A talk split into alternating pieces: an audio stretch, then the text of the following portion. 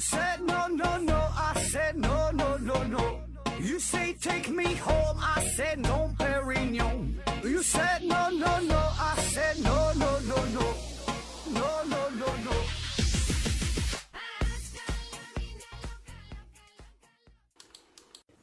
拼命探索，不求果。欢迎您收听《思考盒子》，本节目由喜马拉雅平台独家播出。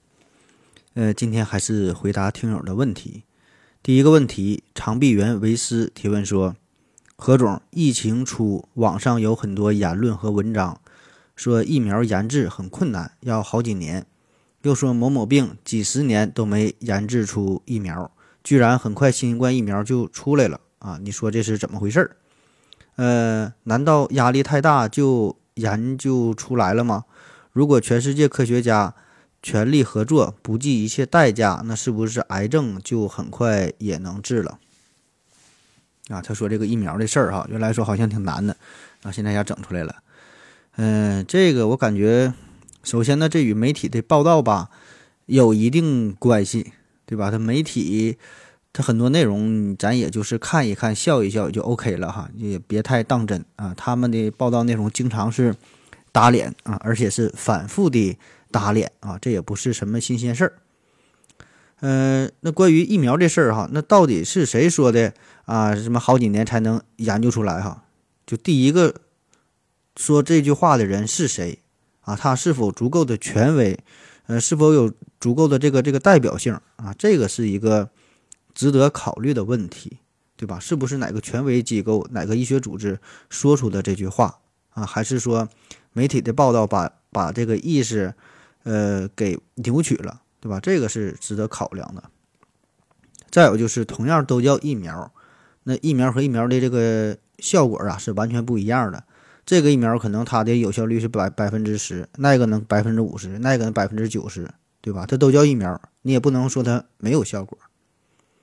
再有呢，就是呃，国情的国情的这个这个原因哈。那对于某些国家，比如说美国，那他们在研发疫苗的过程当中。会不会这研发疫苗就变成了一个政治任务啊？就是上边给你下达了这个命令，对吧？你只能完成啊，所以这个这这不好说，对吧？比如说拜登就要求你，呃，三个月五个月必须给我研究出疫苗，对吧？只许成功不许失败，你说你咋办？对吧？所以你只能是完成拜登交给的任务。你说，哎，我这个就是疫苗，我这个就是好用，对吧？至于说真正是否好用，也没法去明确的调查。所以这里边可能会有一定的政治性啊，这个咱不知道啊，咱只是一个揣测。然后再说疫，这这再说癌症这个事儿，你说这个去举全世界之力哈，咱一起研究是否能攻克癌症。呃，我觉得哈，我估计这个事儿是够呛啊，因为很多事情并不是单纯靠你的努力哈，靠你的拼命啊，嗯就能解决的。很多事儿也不是单靠砸钱就能解决的。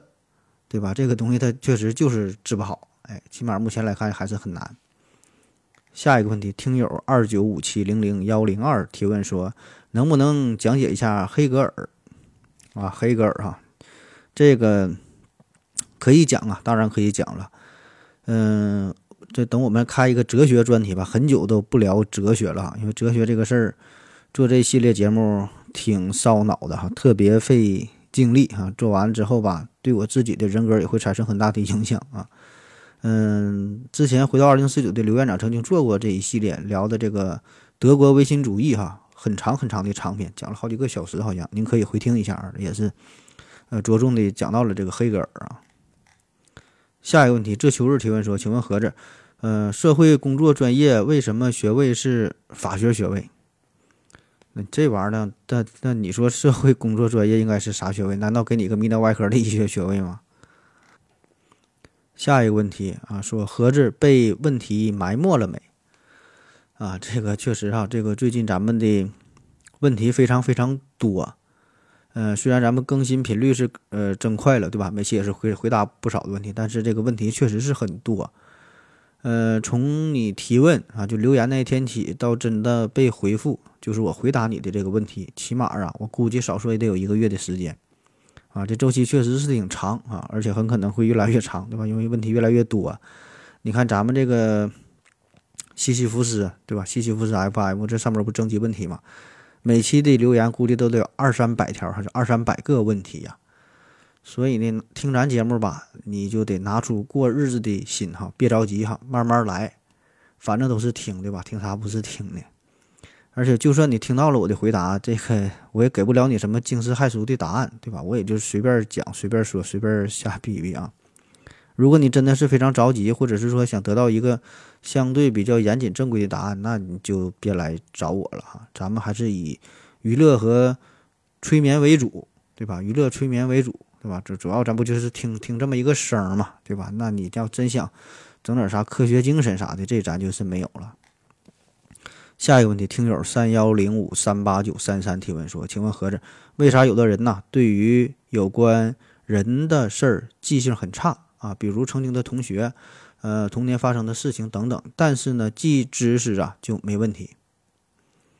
这就是他，如果你要记不住这些知识的话，考试就不及格呗。考试不及格，家长就一顿打呗。下一个问题，听友三幺零五八五五五三八九三三提问说：“请问盒子，为啥烫手的时候要摸摸耳朵？”然后下边呢，思考人生回答他说：“摸。”摸凉铁板也行啊，主要是迅速散热啊，摸耳朵方便些。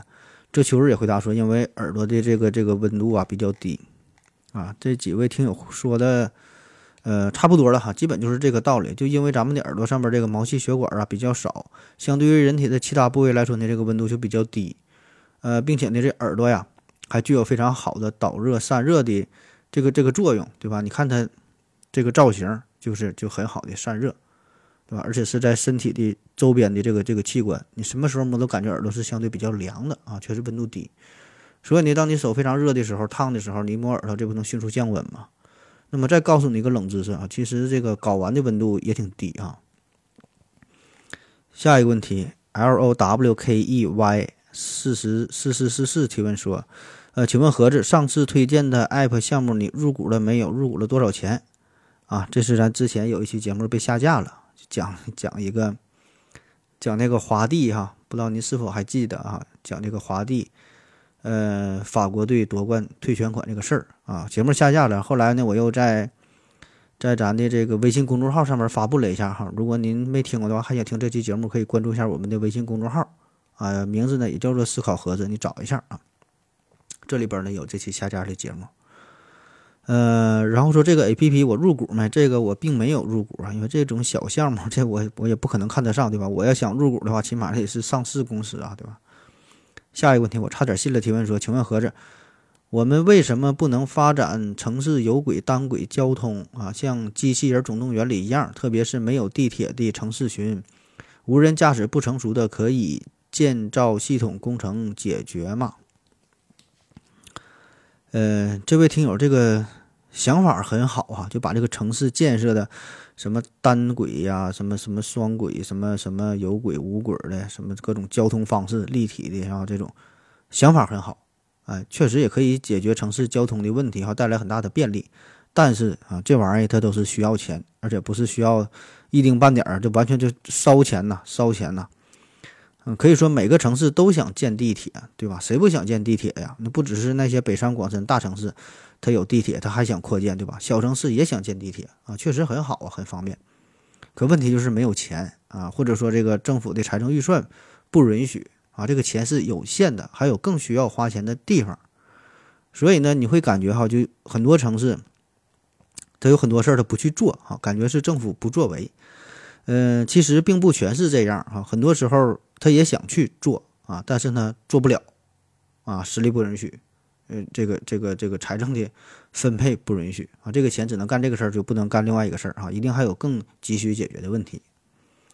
下一个问题，下一个问题，我偷狗养你提问说，嗯，何子老师哈，人们常说不要滥用抗生素，给出的理由是滥用抗生素会让细菌产生耐药性。以后呢，再用什么就都不管用了哈。那么这个应该不是针针对个体的人吧？应该是针对全人类说的吧？比如我从来没有用过抗生素，但是其他人滥用抗生素，那么从其他人那里就会进化出不怕抗生素的超级细菌。之后呢，有一天我被感染了，那么这个时候我用抗生素还有效吗？如果无效，这是否就说明虽然我不用滥不滥用抗生素，但是我同样得为其他那些滥用抗生素的人去买单。呃，关于滥用抗生素这个事儿哈，这个确实是啊，确实我们很多人很多时候，呃，要为别人的做法去买单。这什么意思啊？咱举一个不是特别恰当的例子哈，便便于理解。嗯，咱假设说哈，咱就有这么十个人，这十个人里边呢，有八个人经常会使用各种各样乱七八糟的抗生素，不管是只是发烧、感冒、肚子疼，有点事儿就吃抗生素。那么最后呢，就产生了很多超级细菌。而那两个不经常使用抗生素的人，如果他感染了这种细菌，那么他在使用其他的抗生素也没有效果了，对吧？所以也要为别人的这个错误去买单。那么我们为什么要避免滥用抗生素？哈，这个意义到底在哪儿？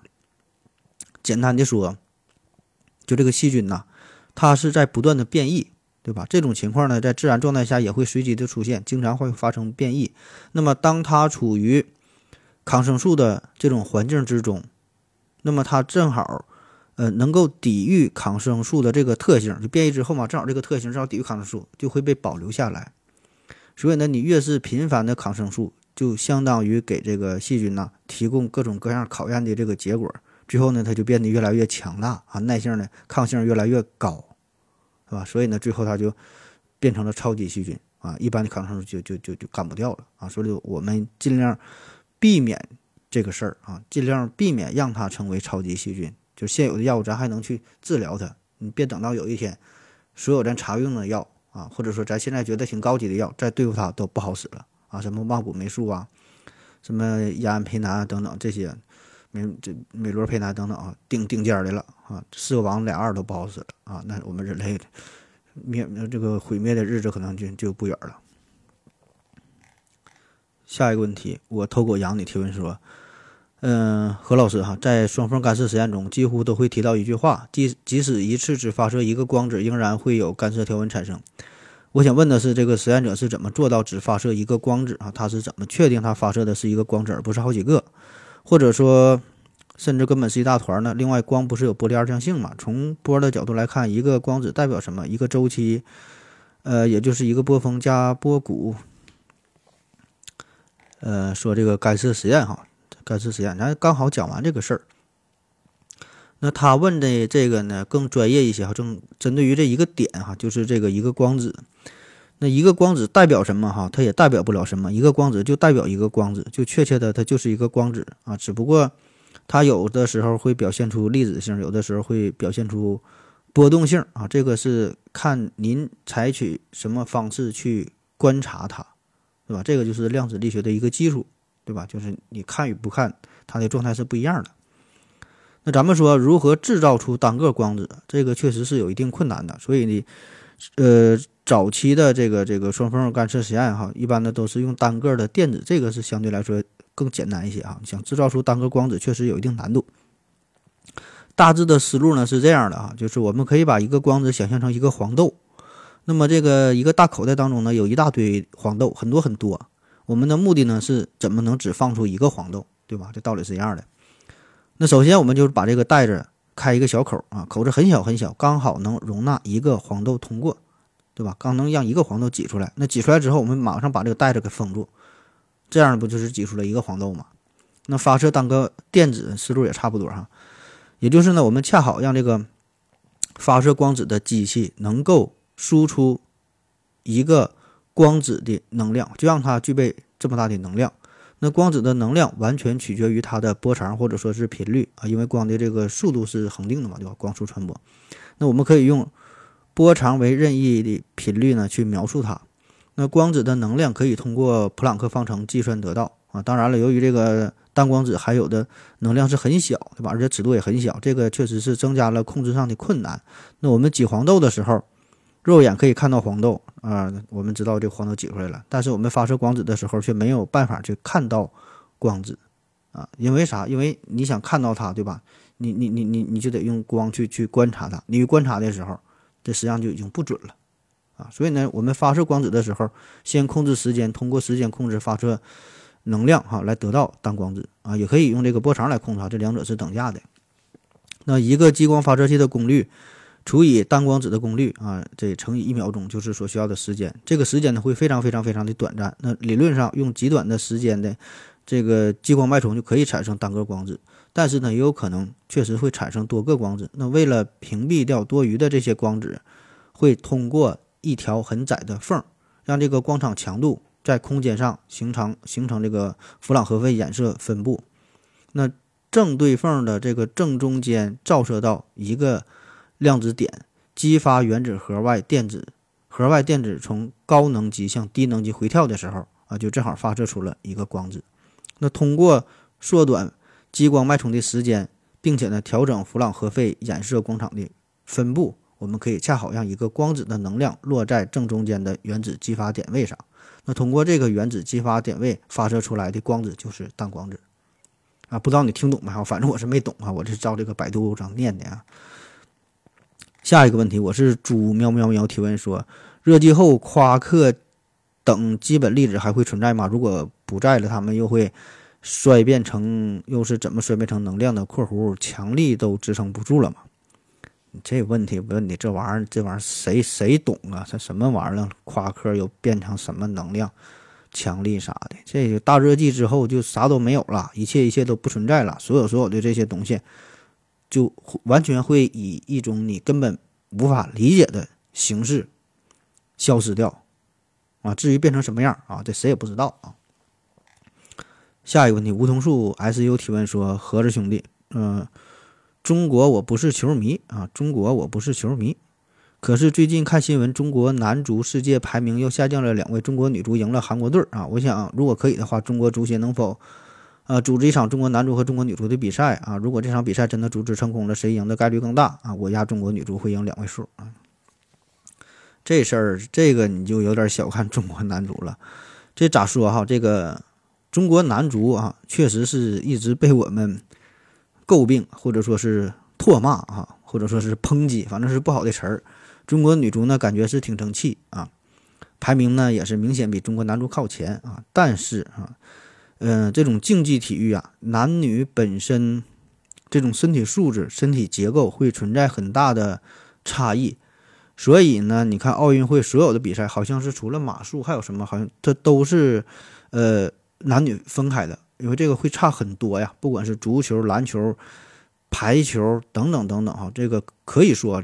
它不在一个档次啊，这里边并不存在说什么性别歧视这方面，它就是身体构造确实如此，这个真没法去比，对吧？这是先天性的物种也不一样，对吧？这这个你就是说我这意思说，别的物种它也是这样，雄性和雌性，它的身体构造也也也不同啊，所以这个真的是没法去比啊。我可以给你几个数据啊，比如说一九九九年这个中国女足跟甲 A 辽宁队的 U 十九二队。踢过比赛啊，U 十九还是二队，而且要求这个 U 十九的二队呢是不允许投球，不允许有身体的接触。那么在这种情况下呢，女足是输了两球哈，全场都被压着打。再比如二零零二年，中国女足跟男足的 U 十六哈，这 U 十六踢过一场比赛，呃，要求也是哈，男足呢不允许投球，不允许有身这个身体接触，好像还不允许换人啊。那在这这种情况下，男足是赢了十个球。啊，二零零四年呢，中国女足主力啊跟这个根宝基地的 U 十五男足踢过比赛，女足呢是四比九输了。再有呢是二零零五年，呃，中国女足主力啊还是跟这个国安的 U 十五男足踢过比赛啊，最后是二比四输了。嗯，这还有很多很多啊，外国也是如此。嗯，说这个加拿大女足的这个陪练呢，就是当地城市的一个社区男子足球队啊，是非常随意的一个社区的这个足球队啊。那这个加拿大女足是经常被这个社区队踢的跟筛子一样，所以这里边这个技术是一方面哈，加上身体素质，加身体条件，加上这个本身的这个身体的构造等等等等，所以这个确实是嗯没有什么可比性哈，这只能是在性别之内进行比较，那种跨性别这种比较，这个意义并不大啊。下一个问题，这球主提问说，请问何子为什么说棍棒之下出孝子？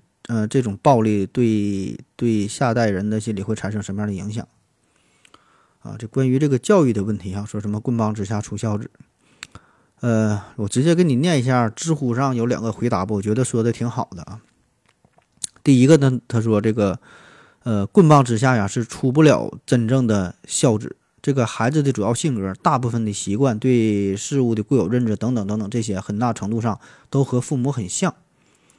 嗯，其实呢，这是一个很基本的事实，就是对于孩子的塑造，最有效的方式就是就是言传身教啊，就是你家庭的熏陶。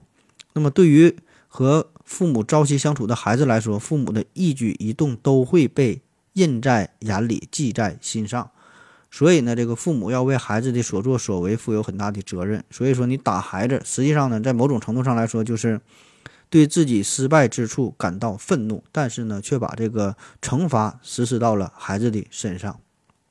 那这个表面上是对孩子好，但是呢，对他却是一种不公平，对吧？咱之前讲过，我都是为了你好的。那么凭什么呀？这个孩子哈，人家一生下来就要成为你们的附庸，凭什么人家从小就要为你们的失败而负责呢？第二个回答呢，他说打一次孩子啊，你心慌打完了还后悔，但但是打多了呢，就心安理得了啊，心安理得了啊，感觉对吧？谁谁让你是父母呢？谁让小孩不能反抗呢？对吧？然后还会自我安慰说，都是为了孩子好。那当你把打当成是一种教育手段的时候，你就已经成为了一个合格的施暴者。打的越多，你就越不愿意去跟他讲道理啊，在你的眼里，你会觉得讲道理并没有打见效快。作为一个高高在上的施暴者，看到孩子的日常行为不顺心的时候，你自然就会站在自己的角度对他大加指责。孩子把自己的玩具分享给小朋友哈，你会骂他败家啊；孩子把自己的雨伞借给同学，你会骂他傻叉啊。那么这些小事的过程中，你仿佛体验到了作为一个长者传授人生经验的一种快感。这个暴力面前是没有任何公平可言的，也没有理解与沟通，你只是。让孩子服从你的强权，那看上去乖巧沉默的孩子，内心怎么想的，你并不知道。后来呢，你发现，当你训斥打骂孩子的时候，孩子开始一声不吭了，越来越麻木了，学习成绩也不好。那么这个时候呢，你就开始假装跟他沟通哈，假装跟他表现出一些一些耐心啊，问这个孩子啊，这个我不打你了，和我说说你为什么不上课，你有什么心里话啊，说这些二逼的问题。结果呢，当然是徒劳无功。啊，你已经没有了耐心，你需要的只是一根更结实的皮带和更刻薄的挖苦。你在驯兽师和狱卒的道路上越走越远，然而呢，你永远不知道你的孩子内心真正的想法。下一个问题，嗯，金城 HC 提问说：何子哈，二零四九刘院长决定不定期不定期更了哈，你却开始日更了，这是商量好的吗？那废话，这当然是商量好的了。这商业嘛就是这样，对吧？一定是有内幕的，这就叫差异化的竞争呗。下一个问题，戴小海提问说：何子老师，我想问一下国内油品的质量。网上说呀，国内的油品和发达国家（括弧主要是德国和日本）啊，跟他们相比，我们这个油品很差。但从常识上来说呢，炼油对于目前我国来说，肯定不是什么很难以掌握的技术。国内环保压力这么大啊，两桶油作为央企，从能力到意愿，没有理由生产质量差的汽油。不知道何子老师怎么看？你这个这就属于这听风就是雨了，你听的都是谣言。谁说咱们国家油品质量不好了？咱们国家的汽油是世界上质量最好的汽油，以后你可别瞎说啊。下一个问题，c h a j J 六零二提问说。呃，刘司机终于听何志老师的劝停更了。何志老师你怎么看啊？这这个这个真不是我劝的哈，这个是人自己的一个行为，跟我劝不劝没啥关系。然后最后一个问题也是幸福满屋提问说，何总你怎么看待老刘停更啊？这个是因为咱的回答是有延迟的，这个是一个多月之前的事儿哈。老刘停更，然后大伙儿都关心这个事儿哈，因为老刘是做日更连续几年四五年了吧，日更哈一年三百六十五天，然后停更了，大伙儿就对这个事儿。呃，有各种的想法啊，各种的疑问啊，然后有很多朋友，呃，留言咨询我这个对这个有什么什么看法如何？其实这个我的看法都已经说完了，在之前春节有一期特别节目哈，就谈了这个刘老师哈，谈了这个汪杰老师，呃，我觉得我已经充分表达了我对二人的看法，无论是节目啊，还有老刘的什么更新频率啊、内容啊，都已经说完了哈。然后说这回老刘停更，老刘停更这个我有啥看法？这个真是没啥看法啊，一点看法也没有。因为啥呢？首先，这个老刘作为一个成年人，作为一个具有完全刑事责任能力的人，对吧？不管他是日更也好啊，周更也好，月更也好，就年更也好，还是说停更也好，这个完全是他个人的一种选择，对吧？这个真没啥看法。嗯，就比如说我我我问你啊，我说这个最近有个新闻说这个缅甸北部啊，一名官员因吸毒被德昂军抓捕啊，你对这个事儿有啥看法？我估计你也没有啥看法，对吧？因就是这这这跟咱好像也没有什么太大关系，能有啥看法？那虽然我跟老刘私下关系也不错哈，节目当中也是也是有很多互动，嗯，但是呢，做节目这事儿吧，大伙儿都是一个独立的个体。对吧？每个人都有自己的想法啊，都有对自己的节目呢，都有自己的一种一种期待哈。如何去运营啊？以后的发展如何呀？对吧？这个都是个人的事儿。